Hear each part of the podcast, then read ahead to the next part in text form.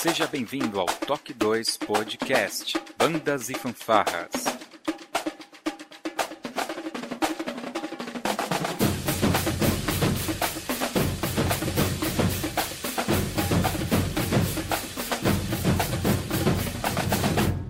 No ritmo da vida, na batida do coração.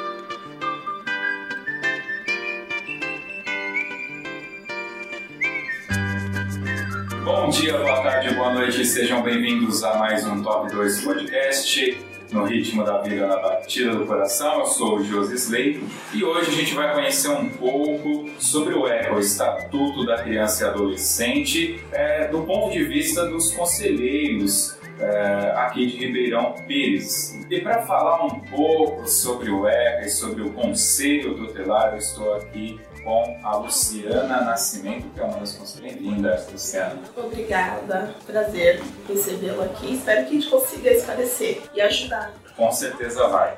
Também está aqui a pessoa que viabilizou esse bate-papo, o Antônio Carlos, mas os mais chegados eu já descobri que chamam ele de Toninho. Seja bem-vindo, Toninho. Obrigado e a gente agradece esse espaço aí né, que está sendo cedido para o Conselho, realmente para a gente mostrar qual é o papel do Conselho, né? Então vamos seguir aí, vamos, na medida do possível, deixar uma, uma clareza? Que eu, só só para deixar mais, é, eu quero informar que a Luciana é a nossa atual presidente aqui do Conselho Tutelar, né? É mais uma mulher aí na frente aí do trabalho. Muito bem. Poderia ter me dito antes, né, que ela era presidente, que eu teria feito todas as formalidades que Não é, cargo... necess...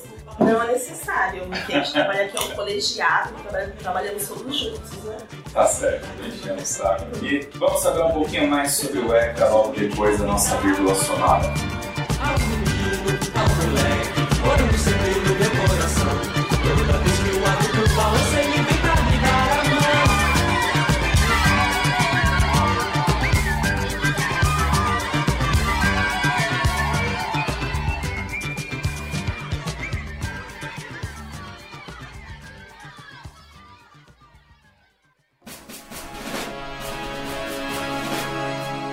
Você está ouvindo o podcast do Toque 2 Bandas e Fanfarras, do site toque2.com.br. Curta nossa página no facebook.com.br toque2, siga-nos no Twitter pelo arroba toque2 e também pelo Instagram toque2 ou entre em contato conosco através do e-mail contato@toque2.com.br. E se você gosta do nosso trabalho e deseja nos ajudar a produzir um conteúdo com qualidade cada vez melhor, acesse o apoia.se barra toque2 e veja como contribuir.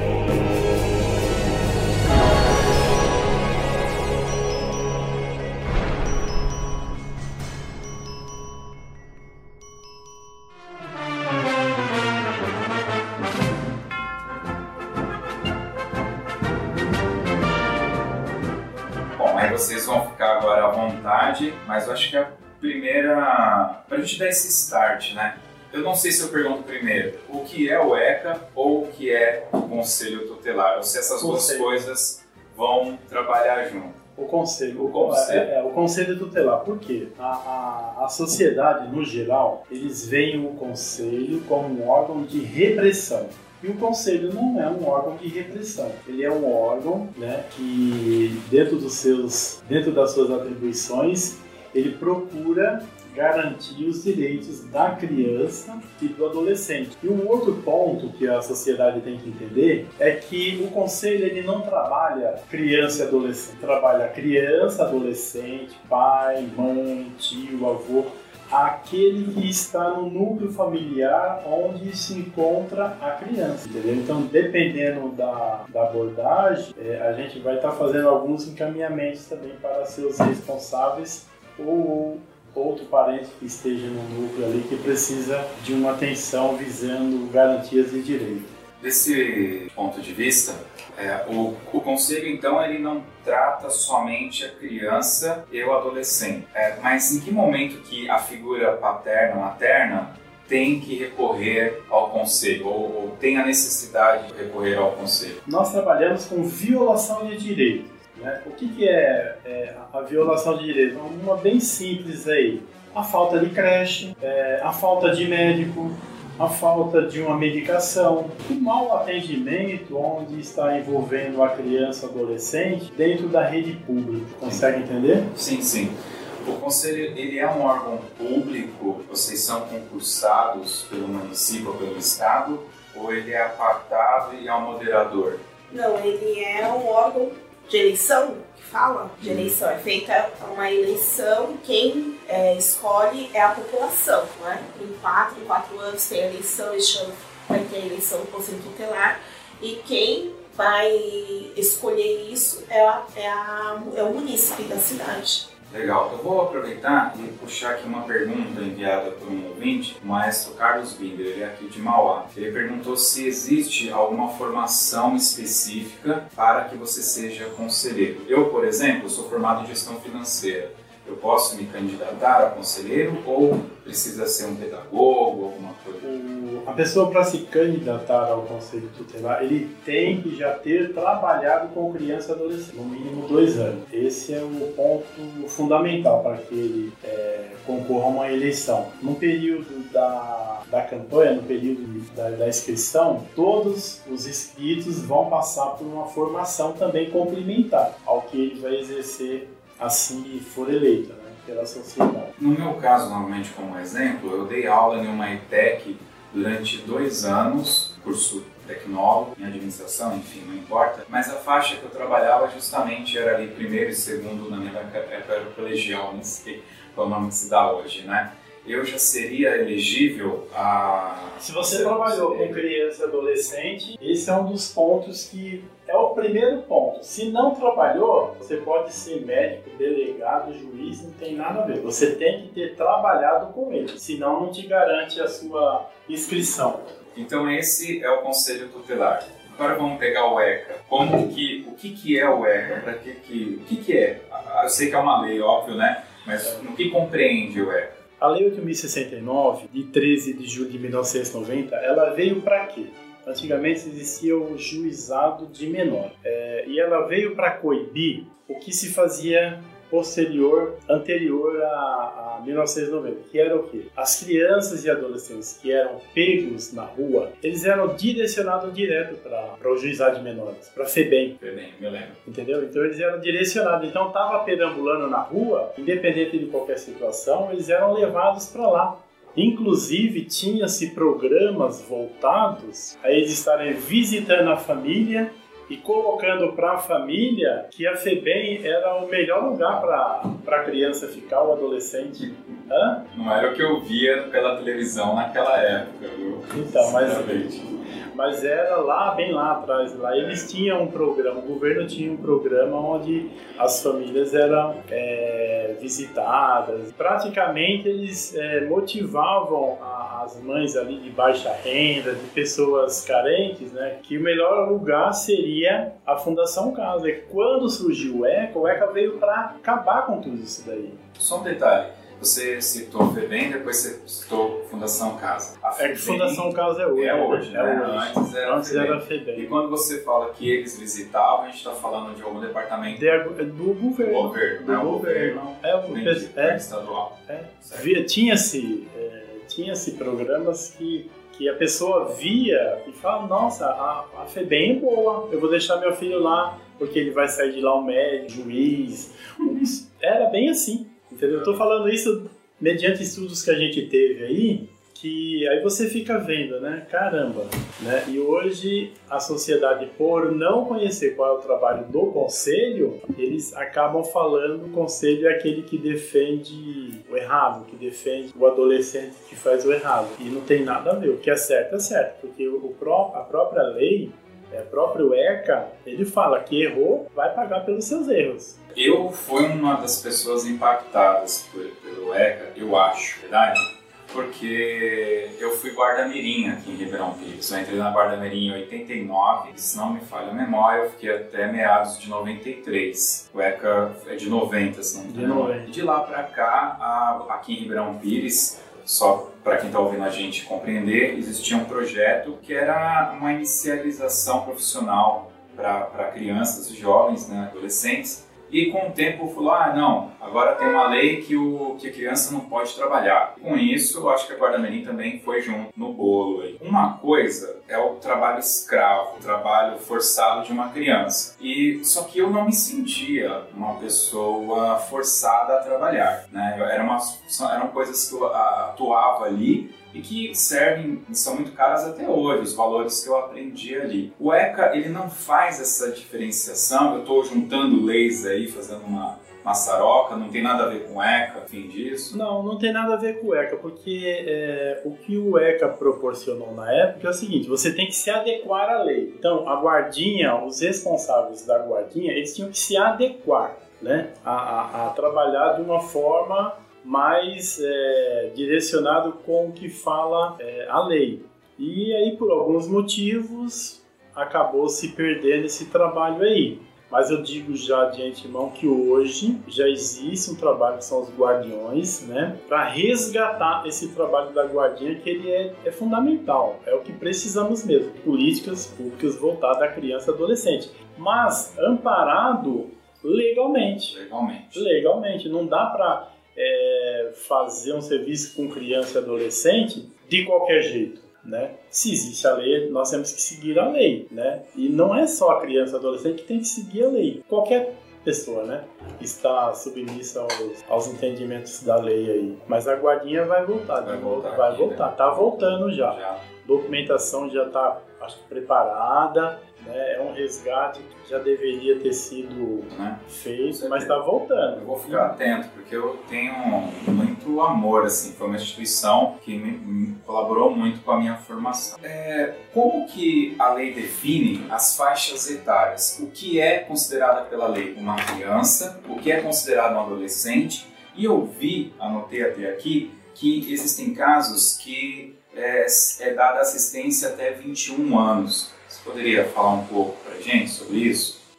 É considerado criança de 0 a 12 anos incompleto. De 12 anos a, a, a, a 18 anos incompleto, ele é um adolescente. E eu vi na lei que em alguns casos é considerado também a assistência do ECA a até 21 anos, de 18 a 21 anos, ou seja, fora dessa faixa do adolescente que vai até os 18. Mas nesses Aí é o casos. jovem aprendiz. né? Não, nesses casos eu entendo.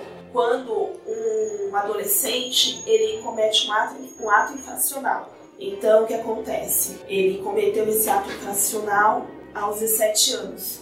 Então a lei, ela no processo e tudo, vai analisar e tudo, então ele vai entrar nessa parte até os 21 anos, né? Tom? Que eu, que eu me lembro disso. Pode conversando assim, né, entre gente, pra você ver aí. Não, você falou de benefícios ou você falou de. Na lei, né? Na lei, lei. o que, que a lei fala é, até os 21 anos? Ó, uma coisa que está dentro da lei, que fala até os 21, 25 anos, acho que vai até os 25 anos, é a questão do jovem aprendiz, né? Que começa aos 14 anos e vai, se eu não me engano, acho que até 25 anos. Esse é o benefício que ele tem. Quando é um ato infracional, acho, acho, que gente, acho que a gente só teve o quê? Um caso, dois casos no Brasil, que a penalidade subiu, mas por conta do crime que foi bárbaro, né? E o juiz, psiquiatra, entenderam que a pessoa tinha que ficar um pouco mais lá, né?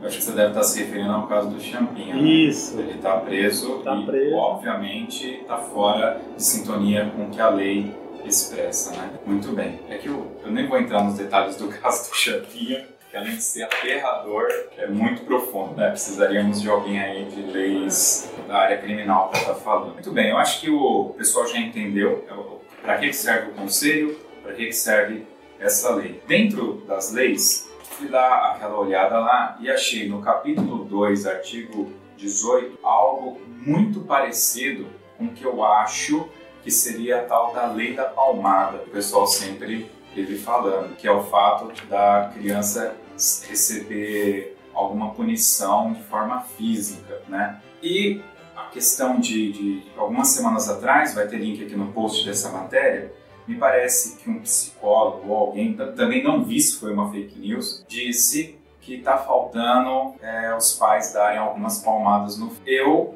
tenho uma filha de 9 anos, a qual eu nunca precisei bater nela. Né? Mas antes que eu é, dê aqui minha opinião, porque nem é esse o caso, qual é a visão da lei nesse caso? Eu entendo que é para que não haja abusos, mas eu entendo que no momento que, isso foi escrito, houve todo um pensamento por trás, né? A problemática nesse caso da lei da palmada aí é que entendemos, é, em oito anos que eu estou aqui no conselho, eu entendo o seguinte, e a gente vivencia as coisas todo dia de formas diferentes. É, para os pais era mais cômodo dar um tapa do que conversar. Né? Quando você dá, está dando um tapa, seja ele por mais leve que seja na criança, que a gente sabe que não era um tapa leve, é, ele só motivava aquela criança a, a se expressar da mesma forma, na base da violência, que querendo ou não, ela estava sofrendo uma violência. Então, e o nosso trabalho, que a gente sempre cobra dos pais aqui é conversar. Se você não conseguir conversar com seu filho para que ele entenda de, da forma correta, pelo lado errado é que você não vai é, conseguir nada. Se a violência hoje está exposta aí é porque erramos em algum momento aí na hora da tratativa, entendeu? Então, se eu bato, se eu tô apanhando, é porque eu posso bater. E se eu tô recebendo um bom dia, então é porque eu posso dar um bom dia, é porque eu posso ser amigável com o outro. E às vezes a gente até encontra alguns pais aí que até reclamam, ah, é porque antigamente a gente podia e hoje a gente não. A lei não diz que a lei ela cobra o fortalecimento de vínculo a lei cobra para que os pais deem atenção necessária para seus filhos, coisa que parte da sociedade não, não entende a, é, a lei da forma correta. Ele para ele é mais fácil ele querer justificar porque uma criança de 4 anos não quer ir na escola, porque ele já coloca logo, eu vou fazer o quê? É, é assim que é a sociedade, é assim que algumas pessoas chegam para a gente e falam. Né? É assim que é, uma adolescente de 15 anos chega para a mãe e fala: Eu não vou mais à escola. E a mãe se sente refém. Por quê? Porque a lei falou que ela não poderia dar uma palmada? A lei nunca disse que ela tem que ser omissa nas suas atribuições.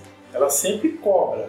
E assim, as pessoas gostam de ser cobradas? Não gostam. O que os pais responsáveis legais acabam fazendo hoje é trocar com o filho, é negociar com o filho. Isso está errado. É isso que tem que acabar. Se não acabar, Fundação Casa está aumentando, os nossos presídios estão aumentando. Né? Se as pessoas procurarem é, a internet em busca de orientação ou em busca de capacitação no seu dia a dia para que ele entenda o porquê que nós temos a violência hoje, ele vai ver por que, que uma mulher, a cada dois segundos, ela passa por uma violência. Por que será? Como é que eu estou criando meu filho? De que forma que eu estou criando meu filho? Eu estou motivando ele ao quê? Né? A ter uma boa educação? O que é uma boa educação? A boa educação ela começa dentro de casa. Se os pais e responsáveis legais não fizer a sua parte dentro de casa para que nós tenhamos um futuro melhor para aquela criança, não vai ser escola, não vai ser ninguém, porque é tudo atribuído ao, ao próximo, né? Sim. Ele não faz, mas a escola que tem que fazer. Só que a lei fala que não é obrigação da escola de educar, é obrigação do pai. Isso está dentro da Constituição. E eles acabam é, deixando de fazer, e se falou muito nessa lei da palmada aí. Ah, agora, agora, mas agora não, gente. É sempre. Converse com seu filho. Tem um, tem um termo que se usa bastante que é a lei, é, como que é? Síndrome de Estocolmo, né? Que é quando a vítima se sensibiliza com o agressor e tal. E, e é, eu me lembro recentemente mesmo, a gente vê muito isso agora com redes sociais. É, alguns adultos falando, ah, meu pai me batia e nem por isso eu me tornei uma má pessoa, total, né? Mas não é porque errou com ele que é certo. A pessoa não entende. Óbvio, não sei, você não deixou de amar o seu pai, mas quantas crianças foram abusadas estão na Fundação Casa, como você mesmo mencionou. Né? E algumas marcas ficam para sempre, né? É, o que eu vejo hoje é a justificativa de muitos responsáveis é referente ao tempo, né? É, hoje eu preciso trabalhar, porque se eu deixar faltar alguma coisa para o meu filho em relação à educação, em relação dentro de casa de alimento, vocês vão atrás, vocês vão me questionar. Só que, é, jogando para essa pessoa responsável refletir e pensar, mas quem quis colocar um filho hoje o seu filho hoje, ele não quer a quantidade, ele quer a qualidade de, né, que a gente sempre que é referente a isso. Seu filho, ele tem que entender e saber que ele é amado. Você tem a sua correria de hoje em dia, do tempo de trabalhar, você consegue estudar somente agora, mas o seu filho está ali. Ele precisa, às vezes, você parar tudo e ter uma refeição, pelo menos à noite, ou um café da manhã, todos sentados numa mesa e você trocar conversas. E você ele entender que ali é uma. Então, o que eu vejo hoje, nesse tempo que eu estou aqui no conselho, que se perdeu valores, né? se perdeu os princípios né? de respeito, de educação. Então, aí você quer justificar por tá dessa forma, porque não apanhou, porque não bateu, porque eu era assim. Mas a minha educação que eu tive, nós estamos em outro certo. Tem que ser diferenciado, tudo tem limite, disciplina, né? Então eu vejo que é isso que falta também, referente a isso, a justificar o porquê que não apanha. E a lei não mudou, né, Lu? A lei não mudou. A lei ela continua a mesma. É que infelizmente se não se cria alguns obstáculos, poderia estar tá pior, entendeu? Poderia estar tá pior. As pessoas precisam entender que precisamos ter uma presença mais efetiva na vida dos nossos filhos. Por quê? Porque quando o vizinho chama para jogar uma bola, vai. O outro chama para ir numa festa, vai. E nunca vai com a família. Essa é a realidade. A gente vive muito num país machista aí, que acha que é o, é o superior de tudo, as coisas têm que andar do jeito que ele quer, né? Não da forma correta. Não vou nem falar lei, né? Mas da forma correta para que você tenha uma sociedade mais pura, uma sociedade mais, sabe, que você possa andar na rua despreocupado, né? Cobra-se muito, cobra-se muito, mas o que eu estou fazendo? O que, que eu estou fazendo para que o meu filho seja alguém lá na frente? Eu, eu gostaria de deixar um relato aqui de um, de um passeio que eu fui acompanhar numa escola e as crianças, elas iam para um passeio zoológico. Qual a criança que não gosta de zoológico? Todo mundo brincando em festa. E tinha uma criança lá chorando. Ah, aquilo me comoveu. Eu falei, não, o que está acontecendo? E eu cheguei até ela e falei, mas bebê, o que, que, por que está chorando? E a menina ela foi direta e reta. Pai não sei de quem, mãe não sei de quem, tal, tal, tal. A minha mãe e meu pai não veio aqui me ver ir ao passeio. Será que isso ficou marcada na vida dessa criança? Porque depois a gente conversou com os pais dessa menina. Será que mudou alguma coisa a partir daquele momento. Isso para mim é uma violência. É uma violência quando o pai e a mãe responsável legal não vai numa reunião de escola saber o e o que, que a lei fala. A lei é bem clara: matricular e acompanhar o rendimento escolar. Mas eu não tenho tempo, eu não tenho tempo, eu tenho que pagar conta, eu tenho que fazer. Meu, eu acho que quem faz o tempo é você. Não sou eu que faço o seu tempo, é você que tem que fazer o seu tempo. E se você quer algo de bom, você tem que construir algo de bom. E a gente vê que a sociedade ainda ela precisava participar um pouco mais de diálogos educativos dentro de escola, dentro de associação, sabe? Qualquer coisa que venha construir né, e elevar o, o, o conhecimento para que ela consiga subir, não cair. Infelizmente, a gente vê uma, uma mídia aí que trabalha mais para desconstruir do que para construir. Então, se você convida um pai ou uma mãe para uma palestra, ele não tem tempo. Mas se for para ir lá para ter um comes e bebe, ter conversa à toa, meu, todo mundo vai. Então a sociedade, para cobrar, ela tem que fazer a sua parte. Primeiro eu faço, depois eu cobro. Agora eu não faço e ainda fico cobrando. Aí eu não faço e aí eu chego no conselho tutelar que tem que fazer, porque a sociedade parte acreditam, né, que o conselho que tem que resolver. O conselho tem que resolver, não dá pra gente resolver.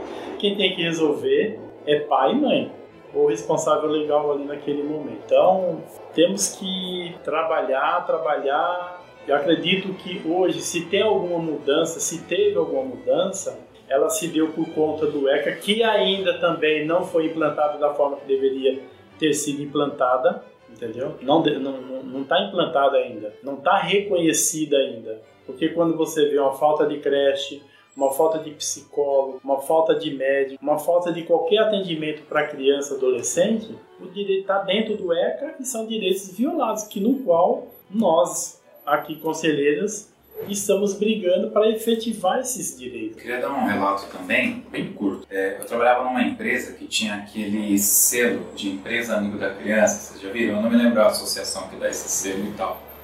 Só que teve, teve duas coisas que me impactou muito. Uma era toda gestante que voltava, né, passando aquele período que a legislação impede que ela seja demitida, elas eram demitidas. Isso assim, como eu trabalhei muitos anos, eu vi isso sendo aconte acontecendo de forma sistemática. E eu consegui essa informação de uma pessoa do RH que era a ordem. Tinha já a lista. Tá gestante já vai para aquela lista. Se ela não pedisse a conta, tinha lá o limite, eles mandavam ela embora. Isso foi um. E eu tive um outro caso, e esse caso realmente me impactou muito. Trabalhava com um rapaz, a namorada dele ficou grávida, e chegou o dia do nascimento. E o meu chefe, a gente trabalhava como PJ, não era CLT. Ele, num dia depois do almoço, saiu, foi em casa, pegou a, a namorada, levou, levou para o hospital. O filho nasceu à noite. Quando deu o horário do almoço do dia seguinte, o meu chefe ligou pro cara e falou: Bicho, cadê você? Tem que vir trabalhar, você não é CLT. Mas nesse nível que eu tô falando para vocês, e se você não viu, bicho, é rua. E ó, eu escutei várias vezes ameaça de ser mandado embora. E tanto isso é forte que eu era estava solteiro na época e ele até me tratava mais bem. A partir do momento que eu me casei, esse chefe ele começou a usar o fato de eu ser casado, precisar do dinheiro para pagar minhas dívidas, né? E tal. Então, é, isso, isso, aí isso me motivou a falar: não, eu vou sair daqui, vou procurar outro emprego. E às vezes eu percebo que o cidadão ele não usa essa força dele, porque o empregador ele está comprando o seu tempo, o tempo com o seu filho, que é o que você está me falando agora, eu estou entendendo. Quando eu estou lá na minha empresa, o meu chefe está pagando pelo meu tempo com a minha família. É fato que eu preciso comer, beber, vestir, ok, mas não é a primazia, né? Eu posso fazer um, um outro serviço menos glamouroso e que vai um pouco me dar na mesa e vai me dar tudo o que eu preciso, inclusive a presença da minha família, né? Então acho que também falta um pouco do da, das pessoas, a gente fala, está muito na época do empoderamento feminino, eu acho que a população em si precisa se empoderar mais do, desse poder que eles têm mesmo, né? De ditar um pouco das regras que a lei permite. Que a lei permite, aquele negócio. Hoje a gente vive num sistema aí para oprimir mesmo. Nós somos a maioria que quem comanda é a minoria. Essa é uma realidade. quem é comanda é a minoria.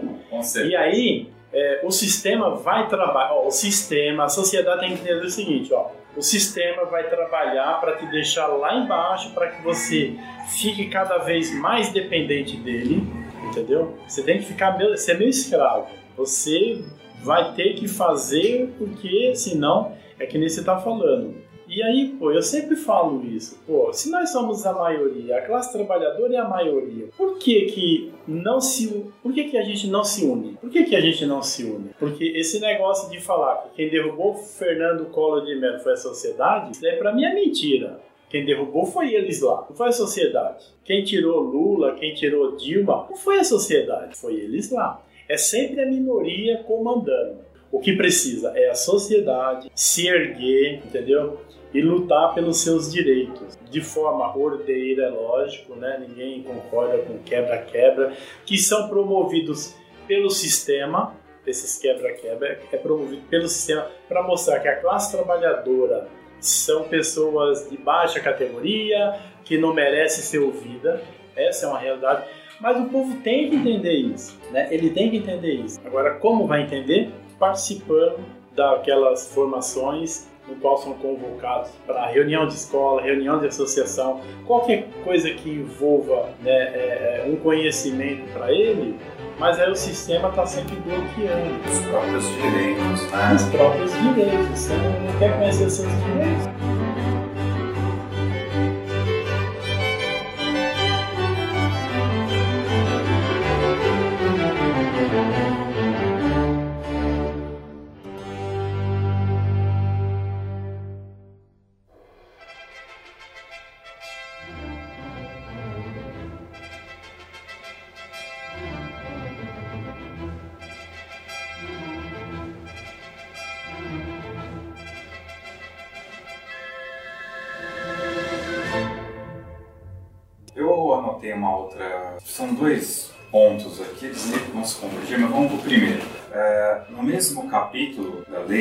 Voltar aqui no capítulo 4, é, parágrafo 5 acesso à escola pública e garantida próxima de sua residência. Até aí tudo bem. Aí tem lá um parágrafo único que diz: é direito dos pais os responsáveis ter ciência do processo pedagógico, bem como participar da definição das propostas educacionais. Eu acho que isso aí já vem de encontro direto com isso que a gente já falou, dos pais participarem dessas reuniões e tal. Mas eu quero, eu quero me pegar nesse processo pedagógico e linkar com uma pergunta que estaria lá para baixo, que eu fazer mais adiante, mas eu quero juntar agora. Eu sou uma associação de bandas, eu sou uma associação esportiva do karatê, eu sou uma associação do vôlei, tá? Tenho uma associação no meu bairro que promove jogos de futebol e tal. E aí eu pego e coloco uma placa falando assim: olha, senhores pais, vamos fazer uma reunião técnico-pedagógica. E só o pedagógico escrito lá. É assim? É a Deus dará? Eu posso colocar o pedagógico em tudo que é coisa? É, eu não teria que ter um pedagogo efetivamente? Isso, esse método pedagógico não teria que estar escrito, não tem que ser registrado em algum lugar? Na verdade, eu não sei se vocês vão ter todas essas respostas, mas eu queria entender se eu posso meter o pedagógico em qualquer coisa. Por quê? Eu dou aula de música lá na minha igreja e eu não uso o termo pedagógico. Eu vou lá e repasso um conhecimento que eu tenho para os adolescentes, jovens, senhores, senhoras que vão lá. E é isso. Tanto na primeira aula eu já falo, olha, eu não sou professor de música, eu tenho um conhecimento e eu vou tentar passar para você. Então, não banalizou essa palavra pedagógico quando é utilizada principalmente fora do ambiente escolar? Sim, o que precisa é isso, é a sociedade questionar.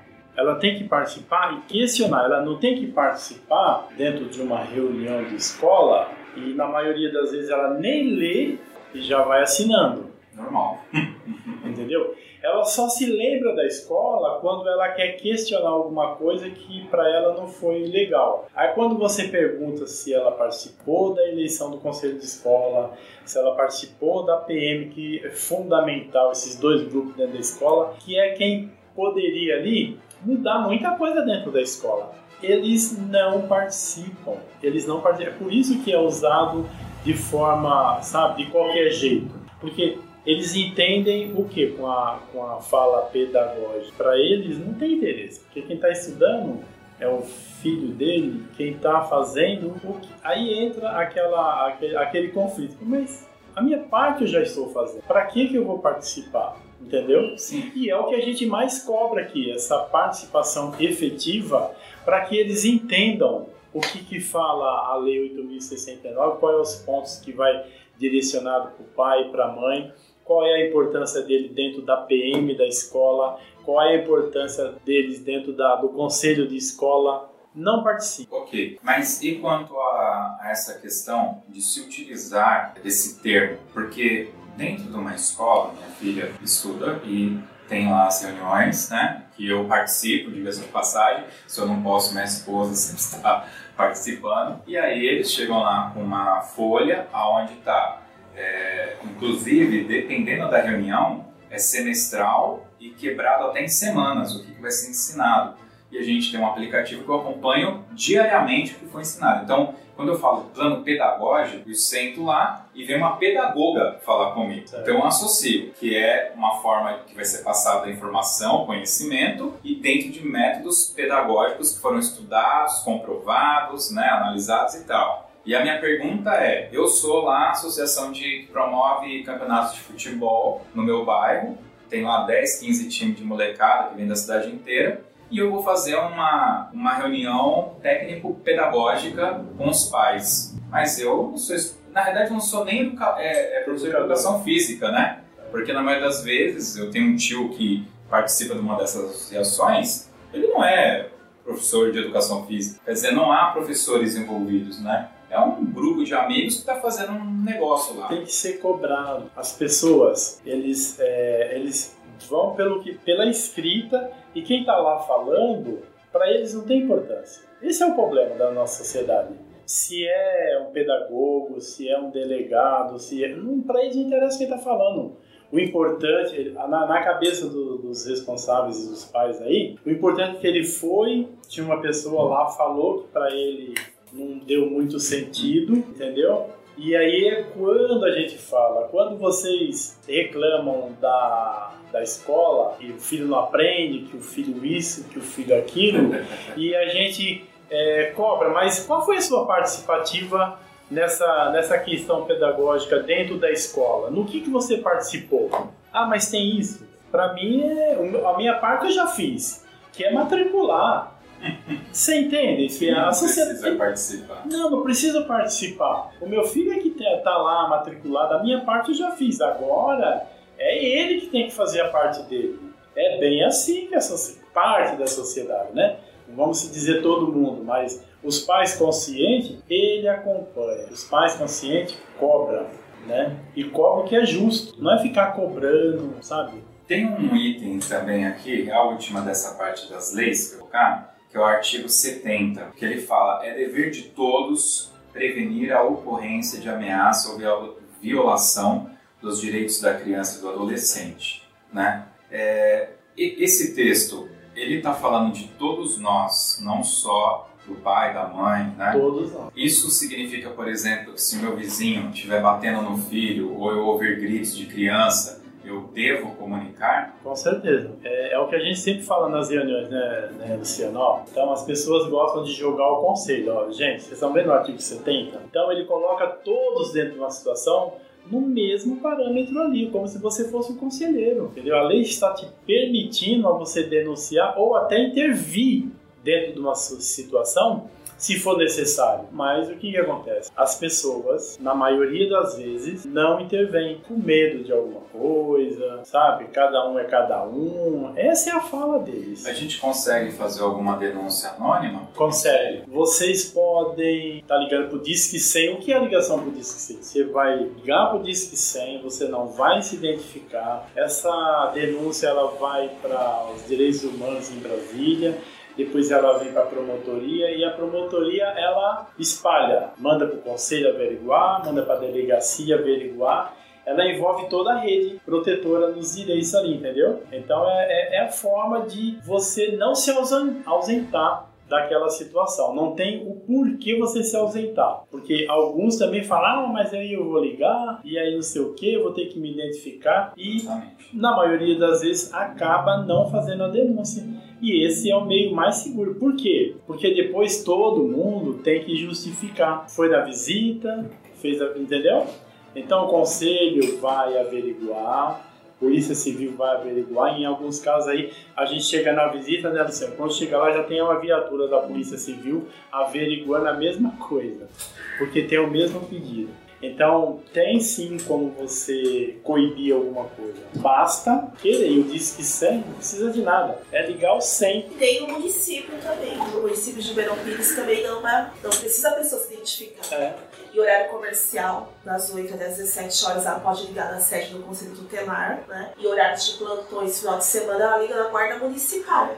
A Guarda Municipal aciona o conselheiro tutelar e nós vamos até a residência. Mas é importante, né? Porque é dever de toda a escola, né? A escola às vezes tem acesso maior ou é uma suspeita. Ela não vai falar, olha, tá acontecendo, ela vai enviar um relato para poder o quê? Fazer um levantamento para ver se essa criança está sofrendo, sofrendo alguma violência, é, seja o... física ou psicológica também, né? O próprio artigo 245, ele coloca assim, ó, não precisa estar tá acontecendo, é uma suspeita. Então ele já te deixa numa situação de que se você suspeita que o cara tá atrás daquela árvore ali, você suspeita, acabou. Vou ligar para uma viatura, ele vai vir, né? E lembrando também que o conselho ele trabalha 24 horas ininterruptos, das 8 às 5 atendemos na sede, das 5 às 8 da manhã tem um conselheiro de plantão para atender a qualquer horário, em qualquer momento. A pessoa vai ligar para a guarda municipal, que é o 4825 é 2318. O link vai estar no post aqui é. pro pessoal né? 2318, ou com chuva ou com sol ou feriado, não tem dia para o conselho tutelar fazer as suas atribuições. ligou para a guarda em horário fora do expediente, eles vão levar o conselheiro até o local da ocorrência para averiguar denúncia. Tem algumas perguntas que o pessoal mandou, eu vou pular para elas. O tempo está se adiantando bastante, eu não quero também atrapalhar muito vocês. É um, só para contextualizar vocês, é, é, durante o ano existe uma agenda de campeonatos de bandas e fanfarras que ocorrem em todo o país, que é muito similar ao que acontece no 7 de setembro, aniversário da cidade. Monta-se uma, fecha-se uma rua, as bandas vão se desfilar por ali e pessoas vão ficar à volta assistindo e tal. Então é normal que uma banda desfile e esses componentes vão, se trocam, voltam para assistir a outra banda, porque né, tem, o pessoal se conhece e existem as categorias etárias, então normalmente é, inicia-se com as categorias menores, crianças, depois adolescentes tal, até a categoria sênior, que são as últimas a desfilar. Então, o trânsito dessas crianças e adolescentes é durante todo o evento, tá? ou porque desfilou primeiro, ou porque a banda dele também vai tocar em outra categoria e vai embora mais tarde, então ele vai ficar ali naquele convívio tá? durante todo o dia, isso é normal. Então, dito isso, muitas perguntas vão ter relação. Uh, o Neto Castro, que é do Clube Bandas lá do Pará, ele relata: há, algum, há alguns anos atrás, quando tive o Nacional de Fanfarras por aqui, houve uma discussão que pôs em pauta o seguinte: não poderia ser usado no corpo coreográfico rifles, espadas e outros adereços, simbolizando armas brancas. Então, perguntei o porquê, e a resposta foi que o conselho tutelar, se o conselho tutelar chegasse no evento e se deparasse com aquela situação, os jovens seriam retirados da apresentação e encaminhados ao conselho tutelar. Então, só para elucidar, as bandas possuem um corpo coreográfico, e nesse corpo coreográfico, eu cheguei a pegar essa época pegavam-se cópias de rifles feitos em madeira, espadas ninja, espadas templárias, e se faziam e fazem coreografias, tanto na entrada como durante a música. Então, eu já vi, por exemplo, bandas tocando o tema do Robin Hood. Então é normal ter um arco e flecha, não que ela vá atirar, mas só aquele arco e tal. Então essas armas, com o tempo, as associações de bandas retiraram. Né? Hoje usa-se pedaços de madeira, que tem lá um nome que eu não me lembro agora, mas não se usa esses adereços. Inclusive na guarda que leva as bandeiras né, do pavilhão nacional. E aí a conta ficou aqui, no caso do estado do Pará, ficou na conta do conselheiro, do conselheiro tutelar. Mas o conselho teve essa atuação lá? Não, não teve. Foi que o organizador do campeonato nacional oh, disse. O princípio, o Aliás, desculpa te cortar. Ah. Eu já escutei isso da boca de um presidente de associação. Ó, oh, o que precisa em qualquer evento, ó, é, a gente pegou uma, uma situação aí. É, ou vamos lá, a igreja vai fazer um. Como é que fala? É, Culto. Não, aquele que fica, aquele que fica na, na, na, na chácara, como que é? Ah, sim, sim. Não é um retiro. É, é retiro. Retiro. A igreja vai fazer um retiro. Ok. Para ela fazer esse retiro, ela vai ter crianças e adolescentes lá. Vamos supor que sim. E o que, que a gente orienta em qualquer situação onde esteja criança e adolescente? Que seus responsáveis tenham ciência por escrito e dê a autorização para participar do desfile, para participar de uma, de uma, de uma, ai como é que fala, do retiro. Do retiro. Quem é o responsável daquele retiro? O que, que vai ser ministrado naquele retiro? ou no evento. E nada impede da pessoa participar. Não, não tem, não tem violação de. Ó, o conselho trabalha em violação de direito. Onde é que tem a violação de direito? Numa coreografia, a não ser que ela seja uma coreografia é, né, estimulando o sexo, a droga, coisas nesse nível. Tirando isso daí, é, não tem o um porquê do conselho atuar porque a, a fanfarra vai passar aqui com os cangaceiros de lampião. Ah, e lembrando também que muito se usa é, o nome do conselho tutelar como repreensão. É. Mas eu questionava se eu estivesse lá no Pará, eu questionava, é, preciso de uma formalização do documento, aonde lá está informando que o conselho tutelar, se tiver dessa forma, se apresentar dessa forma, se tivesse objetos, vai ser determinado pelo juiz a atuação do conselho tutelar. É, não por documento, não por fala. Se fala muito, mas é se questionar qual é o documento. né? Aí tem, tem duas, dois pontos que eu, que eu vou apimentar aqui. Uma é, me parece que no Brasil existe alguma lei que você não pode ter réplicas de armas. São para brinquedo, para criança e tal. No entanto, tem uma marca de brinquedo que vende aí, que você atira água, que você atira projéteis de plástico, que eu vejo muito comerciais disso na televisão, né?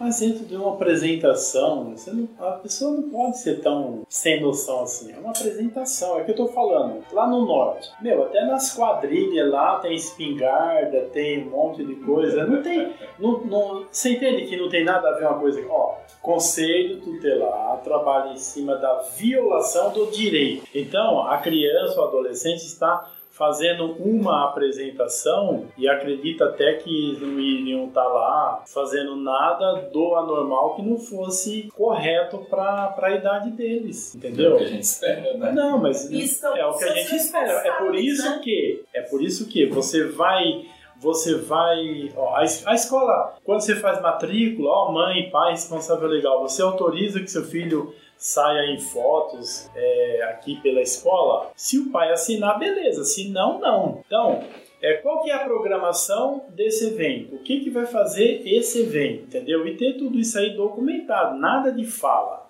Esse negócio porque o fulano falou, a gente escuta aqui também que o conselho fez visita lá não sei aonde, e a gente nem sabe disso. Você entendeu? Então, quando se falar em órgão conselho tutelar, amigo, por favor, me traz um documento aí pra gente ver o que, que a gente vai fazer. Então, assim, a gente sempre fala, ó, falou em nome de- do órgão conselho tutelar, documento. O que Ou procura, desculpa, ou então procura a sede daquele conselho, né? Porque assim, se, se falaram, o conselho tutelar falou isso, então tudo bem, eu vou procurar a sede do conselho do município, vou conversar com eles, vou me apresentar e vou ver o que realmente é ou não é. É. Ah, vocês acabaram respondendo a pergunta aqui do Anderson Lima, ele não colocou de onde ele é. Quais documentações ou assinaturas precisamos para poder transpor- transportar menores em ônibus para tocar? Então, como eu te falei, tem essas viagens por causa desses campeonatos. Aqui, acho que em 2008, se não me engano, teve um campeonato aqui e veio bandas de todo lugar. Né? Eu, quando viajo com a minha banda, normalmente eu levo uma lista de quem está e vejo sempre se tem um responsável pelo menor que está indo com a gente. Normalmente Isso- vai um menor. E se não tem o responsável, como é que vocês fazem? Aí eu converso com a mãe. Então, esse eu- não conversar. Ó, foi sair com o adolescente, o responsável legal não está, então ele vai autorizar o João, o Mané, a, a, a levar aquela criança, a ele participar disso daí. Precisa, é, e a- geralmente as pessoas acabam não fazendo isso daí. Leva, deu tudo certo. A gente tem que trabalhar com aquela situação. Vai acontecer. Porque você não fica cômodo Sim. na situação. Então você não vai, pai, você não vai, mãe, beleza. Então, ó, é, o evento é esse, vai ser em tal lugar, a gente vai ficar dormindo lá em tal lugar. Então, quem que vai ficar de responsável por seu filho lá?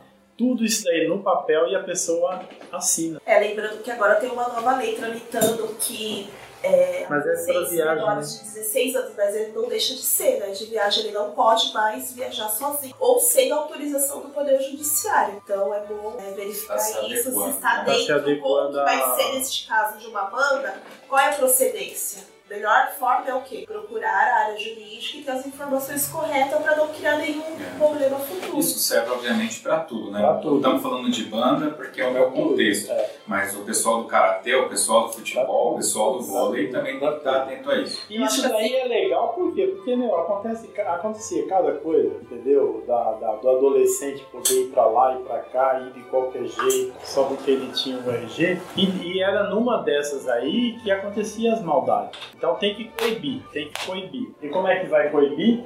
Infelizmente é aplicando a lei. Já que as pessoas não entendem de um jeito, vai ter que começar a atender de outro jeito, vai ter que responder. É só voltando um pouquinho, quando você falou da parte de, da psicopedagoga em relação a isso, é, a psicóloga, ela tem uma formação, ela fez uma pós-graduação em psicopedagoga, então aí precisa ver o que legalmente, essas associações, a lei, o contexto, qual órgão que fiscaliza isso, para poder estar tá utilizando este nome. Fazendo só um complemento, referente ah, que você ótimo. falou. Muito bom. Pessoal, tinha saído aqui da sala a Joelma Braguin. Correta, foi resolver um, uma ocorrência. Ela, logo que a gente começou a gravar, ela teve Sim, que sair. tive que sair. Então, só posicionando vocês que ela está presente aqui. Tem várias perguntas que se complementam. Então, eu vou ler aqui, vou contextualizar para vocês e aí vocês me ajudam. Ainda no contexto de campeonatos. Wellington Castro, que é do portal Brasil Sonoro, lá do Ceará. Ao realizar um concurso, deveria ser visto alguma coisa junto ao conselho tutelar local? Durante um concurso, poderia ser solicitada a presença de um conselheiro tutelar para acompanhar o, andamento do concurso, caso do evento. E aí o Felipe Sangali, que é de Guarulhos, aqui de São Paulo, complementa. Bebidas alcoólicas em campeonatos. Como deve ser a gerência? Parentes, posso denunciar? E aí vamos lá, para contextualizar vocês. Eu tenho ido em alguns campeonatos, é, vou citar, por exemplo, o Campeonato de Caieiras. Ele é num local fechado. Então, a Guarda Municipal estava presente e foi anunciado, olha, não posso consumir, não pode ser consumida bebida alcoólica aqui dentro desse espaço porque é um espaço da prefeitura, né, do poder público. Então havia uma feira na lateral e o pessoal ia para lá para tomar, beber, fumar, etc. Ok?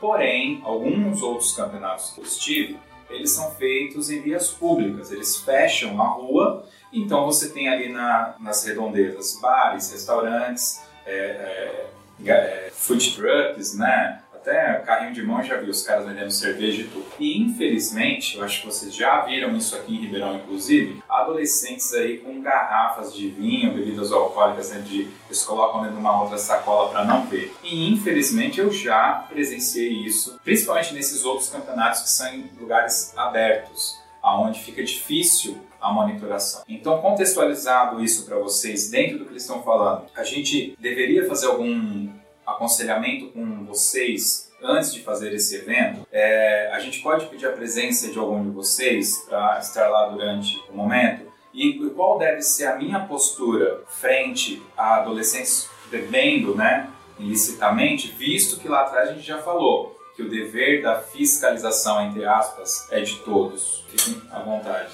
Ó, em todo local que tenha bebidas o adolescente, a criança não pode estar. Esse é fato. Ele não pode estar presente ali. Se ele estiver bebendo, é, tem que descobrir quem que ofereceu para ele. O crime está em oferecer para ele. O crime está em vender para ele ou dar, induzir ele a qualquer situação para que ele pegue a bebida. Esse é o crime, né? Se tem é, se tem. É, geralmente quem faz essa fiscalização é a polícia militar e a vigilância sanitária em todo o território. Quem tem que fiscalizar a venda, a disponibilização de bebidas alcoólicas para adolescentes é de competência deles. Né? O conselho tutelar vai num local desse aí para quê? Primeiro, teve o evento, quem está promovendo o evento? O adolescente, olha, está bebendo, então vai ser responsabilizado o dono. Primeira coisa, vai ser responsabilizado o dono do evento, dentro daquela situação. E aí, é, cai naquela situação onde o adolescente vai falar quem que deu a bebida para ele? Não vai. A gente cansa de ver aqui, você tá entendendo? Então, ele vai atuar no quê? Então, foi o João que vendeu, foi o João que deu? Fazer um relatório e informar para a promotoria, ó, festa sim, estava sendo promovida desse jeito, o responsável da festa é esse, quem estava oferecendo a bebida lá era fulano de tal, e aí o Ministério Público vai tomar as providências cabíveis com a situação, entendeu? Então o correto é não ter, é não ter. Em local, você tá no bar, você tá lá com uma criança, adolescente, não pode, entendeu? Mesmo que seja filho, mesmo que seja filho, não pode. Antigamente você poderia, ó, antigamente você poderia ficar com seu filho lá, né? E aí chegava na mesa e aí tá lá os copos de cerveja lá e você sabe, né? Mas aí não dava nada. Hoje não, hoje teve um complemento que o adolescente não pode estar na, na presença ali que dá problema. Infelizmente, eu vejo muitas fotos nas redes sociais de maestros num ambiente com componentes bebendo bebida alcoólica, e aí, aí tem um garoto lá. Aí fala, não, mas ele está tomando Coca-Cola. E eventualmente na foto fica evidenciado que ele está com uma lata de Coca-Cola, bom, se tem martini ali dentro, eu não sei, mas a garrafa é Coca-Cola. Então, em tese, isso não pode acontecer. Não pode acontecer. Se for denunciado, pode ser embargado o negócio. Se as coisas for- for- forem feitas tudo correndo, entendeu? Se o evento vai durar três dias. Aí no primeiro dia o conselho foi lá e constatou tudo isso daí. Fez Poxa. mediante uma denúncia. É, Mediante a denúncia. Vai ser feito um relatório e vai ser direcionado para o Ministério Público. Quem vai decidir A gente acabou de passar por um período de carnaval, que é uma festa popular, pererel, pererel, tal. Eu gostando ou não, o fato que é uma, uma festa que envolve a maioria, né? Mas era normal nós vermos, até pela TV, esses blocos aqui em São Paulo está sendo tomado pelos blocos de rua. Então você tem pessoas bebendo com um filho no colo, ou com crianças e tal. Então isso, na prática, é Na pura prática. vista grossa mesmo. É. Não deveria estar não acontecendo, deveria é estar contra a lei. acontecendo, né? Porque, ó, se o, ca... se o pai tá com a criança do colo ali bebendo, dependendo de onde ele tá, ele tá de carro, o filho dele tá vendo ele praticar aquilo, depois como é que ele vai cobrar o filho? Então, é, é assim, é analisado uma série de coisas aí. É complicado. O certo mesmo era, meu, é chamar e fazer a denúncia. Se, tá com... se é uma coisa que acontece sempre, ó, aqui em Ribeirão tinha uns movimentos, umas chácaras que funcionavam à noite. Acabou. Sim, é verdade. Acabou. Não, A gente andou indo numas aí, quando você chega lá, meu, aí você chega lá, o pai levou meia-noite, pai, você trouxe sua filha aqui, você chegava lá, as meninas estavam quase peladas, mas você não sabe, ah, ele sabe só o né?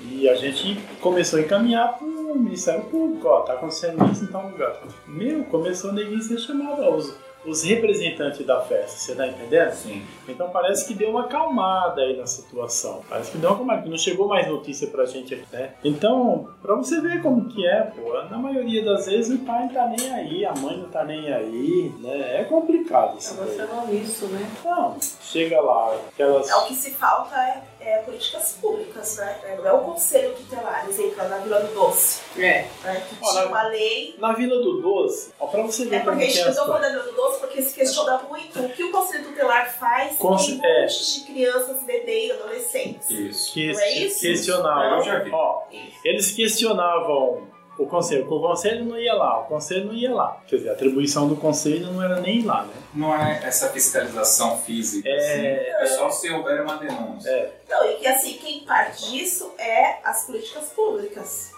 É a guarda municipal, a polícia militar. É, a Polícia Militar e a Vigilância Sanitária que deveria fazer intervenção. Mas em relação à Vila do Doce, Aí, aí a gente foi lá. Conversei com um, conversei com todo mundo vendendo bebida. Beleza. Assim, irmão, uma semana. Foi uma semana. Tá. Fizemos o relatório e caminhamos. Na outra semana, existia uma lei lá. Eu levantei tudo. Existia uma lei lá que proibia-se a venda de bebidas alcoólicas lá dentro. Irmão, na outra semana já tinha uma lei autorizando a venda de bebidas alcoólicas lá dentro. Você tá entendendo?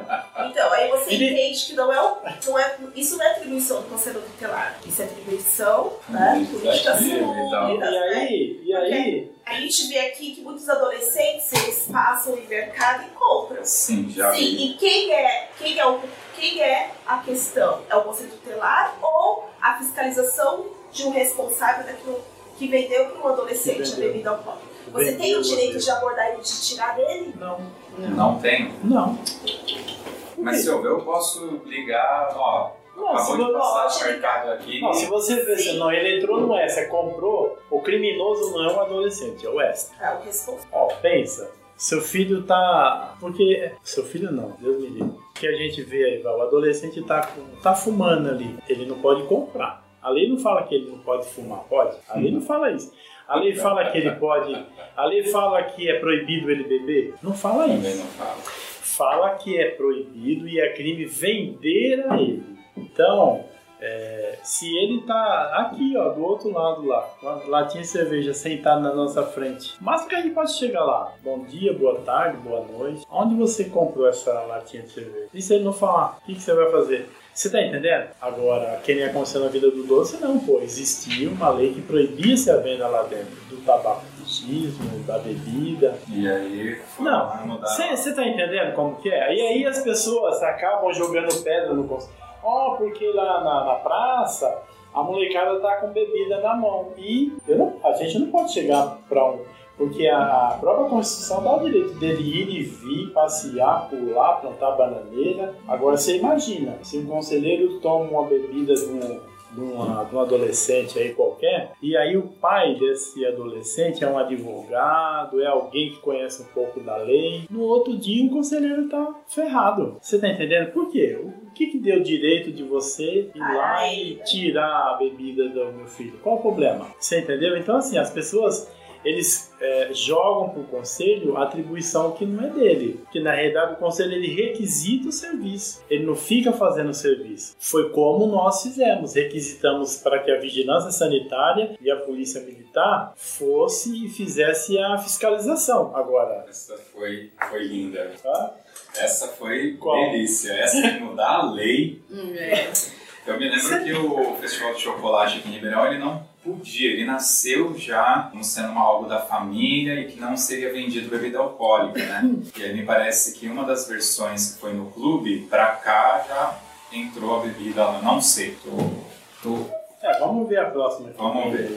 Bom, As pessoas só têm que denunciar. Tem que denunciar. é, já estamos há uma hora falando e tem um milhão de coisas que eu gostaria de perguntar, então eu vou na última aqui, só pra gente dar essa amarrada, que é o seguinte, a questão, quando a gente fala de sexo, criança e adolescente, isso é algo que eu acho que merecia um bate-papo só pra isso. Então, quem sabe esse podcast não gere uma gama de mais perguntas e a gente marca outro dia. E a gente tá à vontade.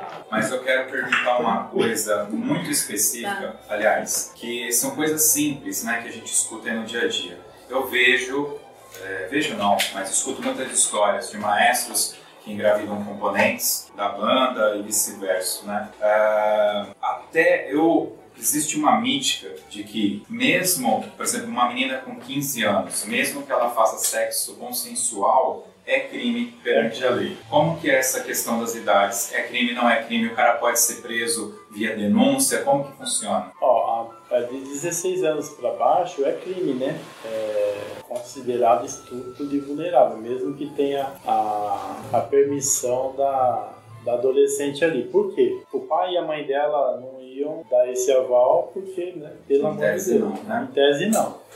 Daí mesmo que se dessem o aval, mesmo que se dessem o aval, mas a adolescente ela viesse a fazer um boletim de ocorrência, acabou o crime. Vai preso, vai responder. E se o pai faz uma denúncia, eu acredito que o, o suspeito do estupro e a menina seriam ouvidos, e ele falasse, olha, foi consensual, eu a amo. E a menina falasse, foi consensual, eu amo. O cara tem 30 anos e ela tem 15, 16. É crime. É crime, é Mesmo considerado assim, crime. Nós tivemos, a gente tem alguns casos, hoje em dia o adolescente não, não, não acha normal, né? Sim. Fazer sexo com 12, 14 anos, né? Adolescente, vai, 12 anos, o, a- e o menino tem é, 16 anos, mesmo que ela go- gostou e ela permitiu, ele responde isso. E assim, é por isso que nós falamos. Você conversa com seu filho, você oriente seu filho, você, pai, mãe, responsável legal, você coloca, porque é assim, ó. O que esses adolescentes estão buscando aí fora é o que eles não estão tendo dentro de casa. Com certeza. entendeu? Não é você falar pro seu filho, olha, não usa maconha porque maconha vai te fazer mal. Não, a maconha faz bem. Consequência dela, filho. Você vai gostar. O que que os pais. Ó, maconha, droga, é tudo ruim. Não, não é ruim. A droga não é ruim, a maconha não é ruim, não é ruim.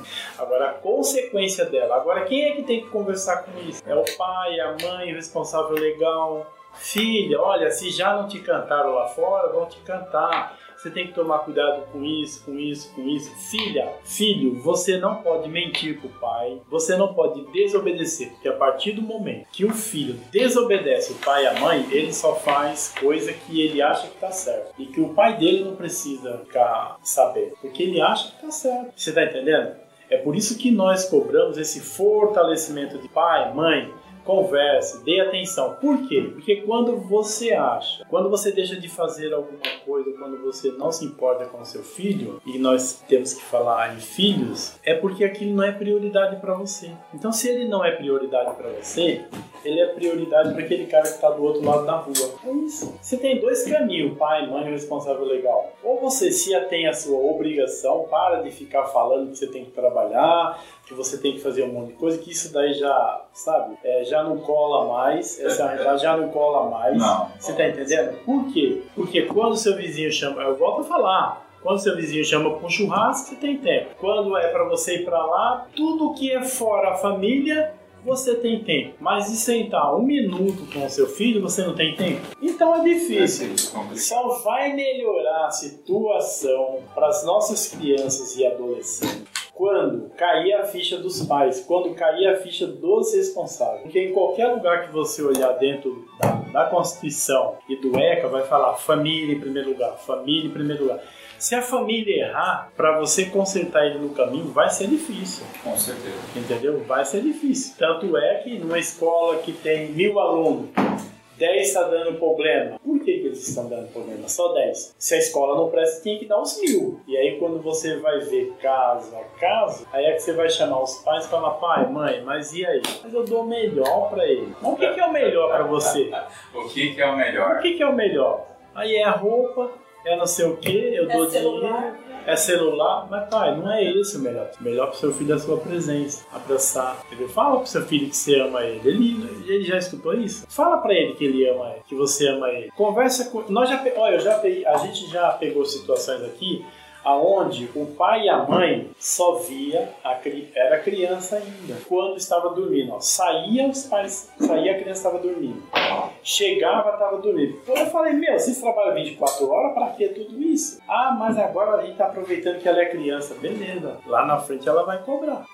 Lá na frente vai Cobrar. Deixe de fazer agora, porque lá na frente vai cobrar. Esse negócio de que criança não aprende. Meu, criança é um computador. Aprende tudo que você ensinar. Tudo que você falar com ela, ela tem a compreensão. E nós aprendemos com as crianças. Nós aprendemos com as crianças, porque elas são sinceras, entendeu? Nós aprendemos com as, com as crianças, porque quando ela quer alguma coisa, ela quer algo não por interesse. Nós é que somos os corruptos de chegar para a criança e querer dar o melhor, dar o melhor, dar o melhor. Não é isso que a criança quer, pô. Vamos aprender com elas que a coisa muda. Mas não podemos parar o nosso, o nosso trabalho por conta de algumas Com pessoas. certeza. Bom, a gente está mais de uma hora aqui. é, eu estou cheio de informações e com certeza tenho outras milhões para conversar. Tem coisas que eu estou deixando passar porque realmente senão eu vou carregar demais aqui. Tá bom. Esse momento final eu gostaria de dar a oportunidade para vocês para usar o tempo e falar o que vocês quiserem. E aí eu vou começar aqui com a Luciana para usar esse tempo. O- A nossa presidente. o Carlos, é- o Antônio, ele sabe falar, ele sabe improvisar, vou deixar ele por último, para não roubar a fala de vocês.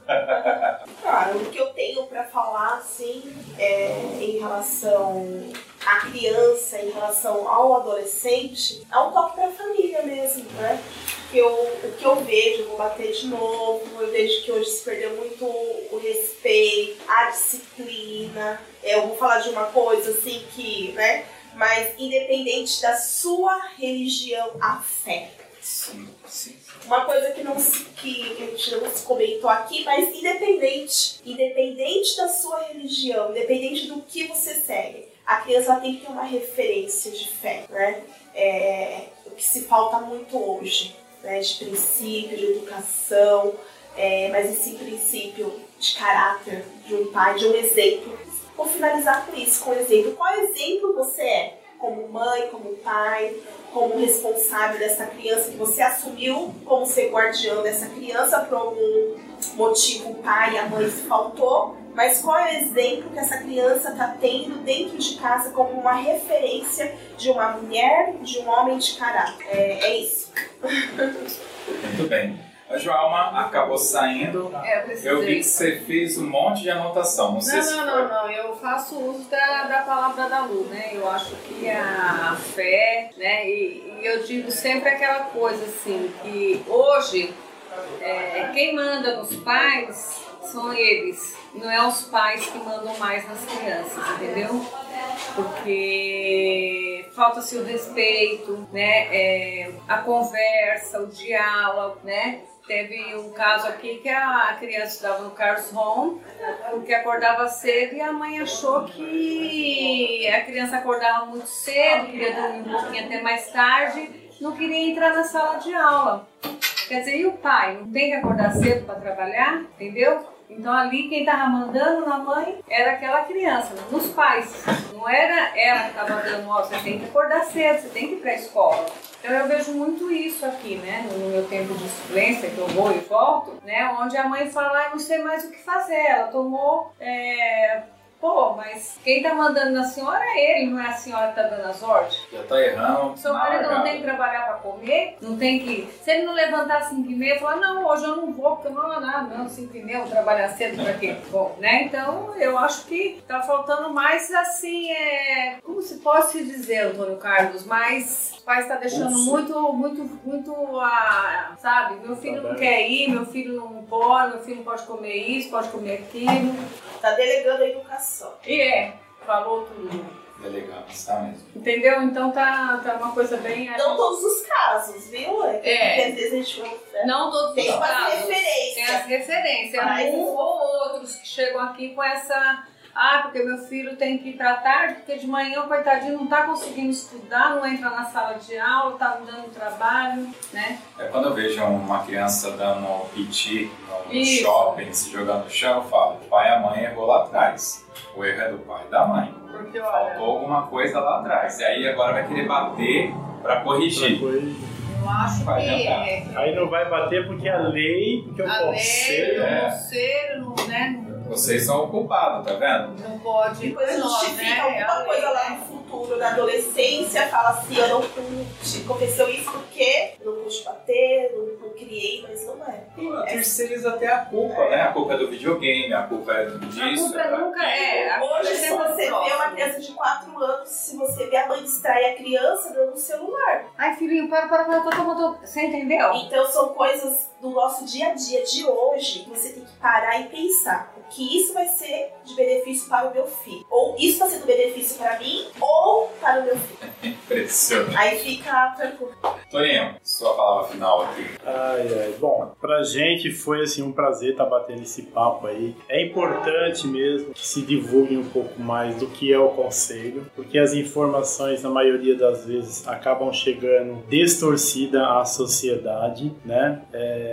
como, por exemplo, Conselho Tutelar, Ministério Público, juiz, promotor, não tira filho de ninguém. O nosso trabalho é garantir direitos da criança e do adolescente. Quando a criança, o adolescente, acaba indo para um abrigo, é porque a própria família entregou ele. E aí, para que se garanta o direito dele não estar na rua ou em qualquer lugar, ele é acolhido. Dentro desse acolhimento, a família passa pelo processo de seis meses aí, psicólogo, assistência social, trabalhando para fortalecer o vínculo e reinserir aquela criança ou aquele adolescente na sua família. Lembrando que a última opção. A última é, o abrigo ele é a última opção. A última opção a gente fala por quê? Porque já se correu toda uma família, entendeu? Já foi atrás de vó, já foi atrás de tio, já foi atrás de todo mundo e ninguém quis assumir ninguém- a responsabilidade daquela quis, criança é. daquele adolescente. Então por isso que, Que eles acabam indo para, para, para abrigo. acolhimento. E a partir do momento que a criança, que o adolescente, que o adolescente, principalmente o adolescente, ele está dentro de um abrigo, para ele sair também não é fácil. É feito todo um trabalho, um trabalho aí de fortalecimento vínculo, mas se no último momento ali o adolescente fala, olha, não quero sair do abrigo, ele vai permanecer lá. A última fala é dele, ele vai permanecer lá. Por algum motivo ele vai perma- permanecer lá. É, entendendo-se que a voz dele é a fundamental nesse, nessa, nesse retorno dele para o seu lar. E assim, o que a gente deixa né, para a sociedade é que existem várias formas de você é, ter o conhecimento daquilo que você tem dúvida, certo? Se você tem dúvida do que é o conselho, procure algumas vezes que você está na internet, vá lá, veja o artigo 136, quais são as atribuições do Conselho Tutelar. E assim, eu vou morrer falando. Nós estamos aqui, o órgão Conselho Tutelar, está aqui para garantir direito. E em alguns casos, né, é, as pessoas acabam interpretando de forma diferente e acabam não vindo até no Conselho pedir ajuda por achar que nós somos um órgão de repressão. E o Conselho não é um órgão de repressão, é um órgão que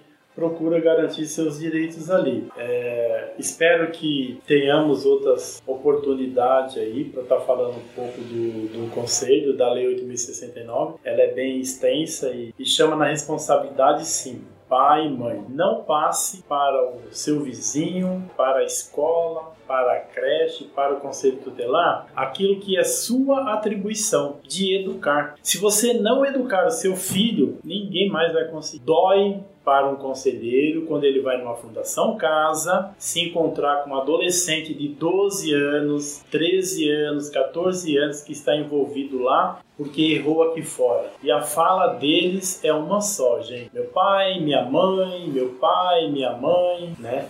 Então assim, se atenha, se atenha, pelo amor de Deus. Eu ainda falo assim, se atenha, pelo amor de Deus. Abra, tira a venda do seu olho, tira a venda do seu olho e olhe para um futuro promissor. Não se entregue às suas necessidades, do trabalho, da alimentação, não se entregue a isso daí. O que nossas crianças precisam é do seu carinho, do seu amor, da sua presença principalmente, né? E faça cada dia, né, sem esperar pelo dia seguinte. Faça hoje. Se amanheceu, é uma outra história. Mas faça hoje para até mesmo não se arrepender no dia de amanhã. É o que eu tenho é para falar. Tá bom. A gente agradece. É que eu falo demais, tá bom? Não, eu já quero registrar o agradecimento à Luciana, a Joelma, ao Toninho, pelo tempo que vocês disponibilizaram. É, eu aprendi muito hoje, abriu a minha cabeça pra caramba e com certeza de todos os nossos ouvintes. Muito obrigado. Lembrando que todos os links de tudo que a gente comentou, inclusive uma cópia do estatuto, vai estar disponível no link desse podcast. Vamos agora para as dicas culturais.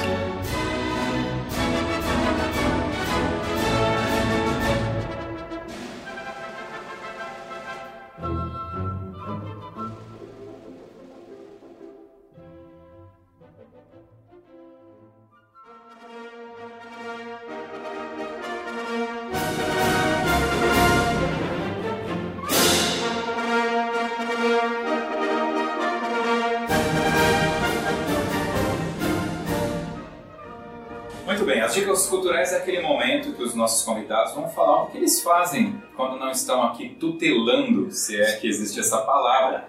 Então vocês podem dar uma dica de um livro, de um filme, de uma série, de um prato de lasanha bem gostoso, de uma pizzaria, de qualquer coisa.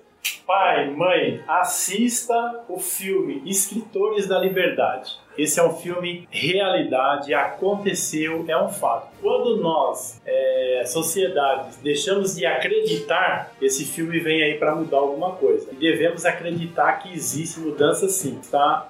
Dentro de nós. Então eu, eu, eu, gosto de assistir esse filme, eu repasso esse filme para quem é, tá meio perdido aí e não tem o conhecimento. Eu faço caminhada, né? eu faço É ele que tá falando. Eu não vou falar. É Escritores da Liberdade? Só Escritores da Liberdade. Tá, é brasileiro? É, é, não, não é brasileiro, mas ele tem traduzido. É um ótimo ótimo. filme. Meu, aí é um filme que serve para toda a sociedade. Faça caminhada. E faça caminhada. Aí, Sangari, É, faça caminhada. Fique presente um pouco mais da sua família, né? Porque quando você fala. Lá veio de novo. Meu Deus do céu.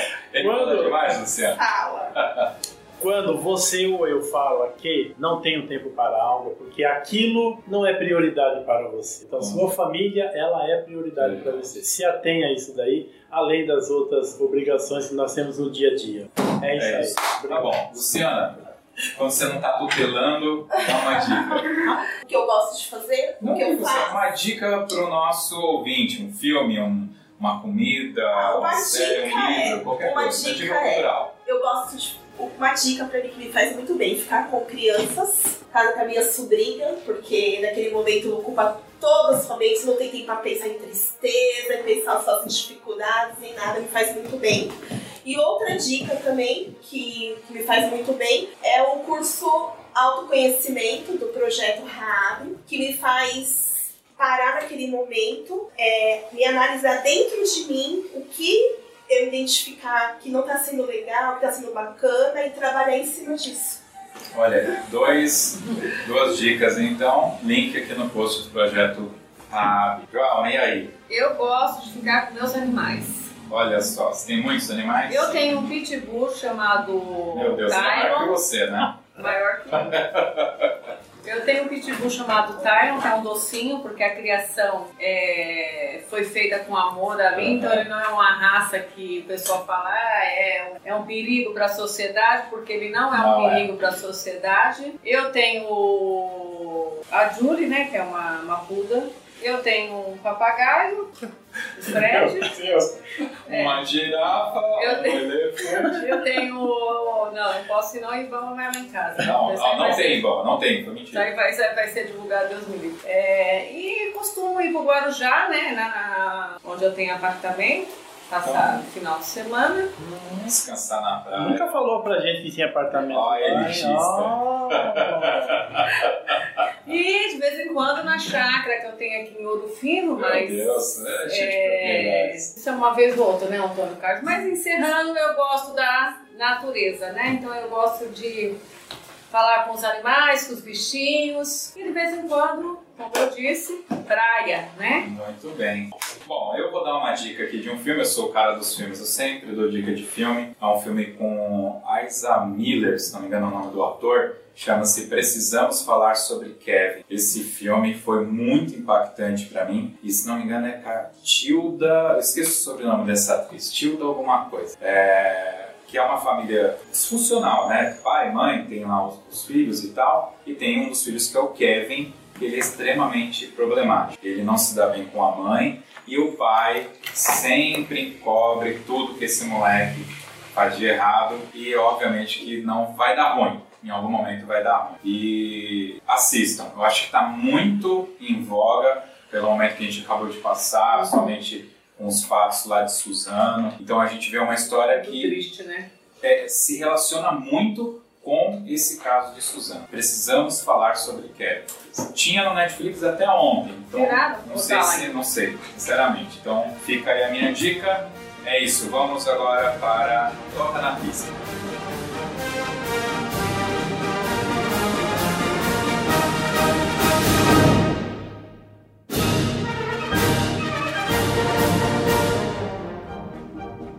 Pista é aquele momento que o nosso convidado pode escolher uma música para a gente escutar no final. Como o Toninho foi a pessoa que, que fez o nosso intercâmbio aqui, esse bate-papo, Toninho, eu vou abrir para você. Normalmente o pessoal acaba escolhendo uma música clássica, uma música de bandas e tal, mas você fica à vontade, isso não é uma regra. Eu só gostaria que você escolhesse uma música que tem um significado para ti, né? Olha, é uma música gospel, é uma música evangélica. Ok. É, como que é o nome dela? Eu vou falar, é, deixa eu ver. É, quero que valorize o que você tem. Você é o ser, você é alguém tão importante para Deus. Eu não, eu não lembro. É do desse- Caleb. É do Caleb? É, ou é do Caleb ou é do JM. É, eu não lembro. acredito mas, que mas é. eu, assim, Quero eu, que eu me, valorize. é, eu, me, eu me identifico muito, muito com, essa, com esse hino aí. E ele toca mesmo se a pessoa parar.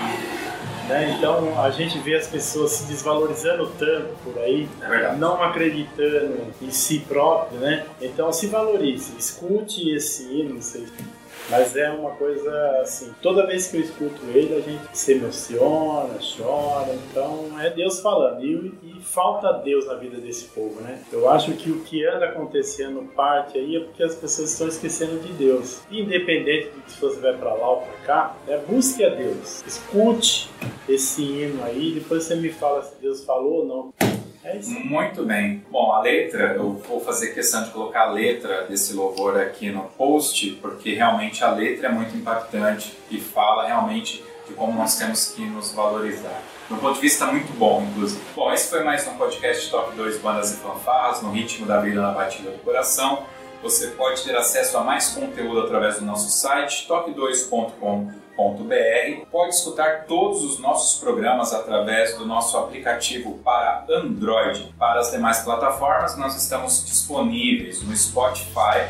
É gratuito, todo o conteúdo está lá para você. Toninho, mais uma vez, muito obrigado e até o próximo Top 2 Bandas Incontáveis.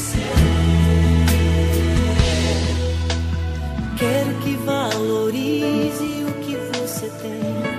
Você é um ser, você é alguém tão importante para Deus. Nada de ficar sofrendo angústia e dor nesse teu complexo inferior, dizendo às vezes que não é ninguém. Eu venho falar valor que você tem. Eu venho falar do valor que você tem. Ele está em você, o Espírito Santo se move em você, até com gemidos inexprimíveis, inexprimíveis. pode então perceber que para ele há algo importante em você. Por isso levante, levante exalte ao Senhor.